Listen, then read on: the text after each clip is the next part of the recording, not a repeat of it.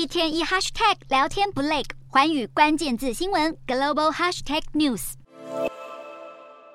握权宣誓，他是中国新任国防部长李尚福。中国国务委员在十二日的人大会议上出炉，其中国防部长李尚福排名位居第一，打破惯例，排在中央书记处书记前面。李尚福曾经在二零一八年因为涉及与俄罗斯军火交易被美国制裁，现在争议人物被中国放在最高位，不免让外界猜想是北京刻意和美国较劲。另外，李尚福不仅仅是军人，他在航太产业的历练也很丰富。李尚福曾经担任西昌卫星发射中心主任，并且主导过嫦娥。二号发射任务之后，他晋升到解放军装备发展部部长，并成为上将。至于其他四位国务委员，则还有王小洪、吴振龙、陈怡琴、秦刚。王小洪是现任公安部长，深受国家主席习近平信任；吴振龙是国务院秘书长，被视为李强的大管家。前贵州省委书记陈怡琴则是唯一的女性国务委员。最后，则是经常在媒体出现的秦刚，日前才刚从驻美大使晋升外交部长。国务委员换了新血，而经贸官员倒是没太多变化。中国人民银行行长易纲继续留任，易纲的能力备受党中央信任。月初，他才在记者会上细数央行成就。外界认为，这是因为当局想要维稳，尤其是当前中国正处在疫情后复苏，政策的延续性很重要。一般认为，易纲在新任期也不会大举放松货币政策。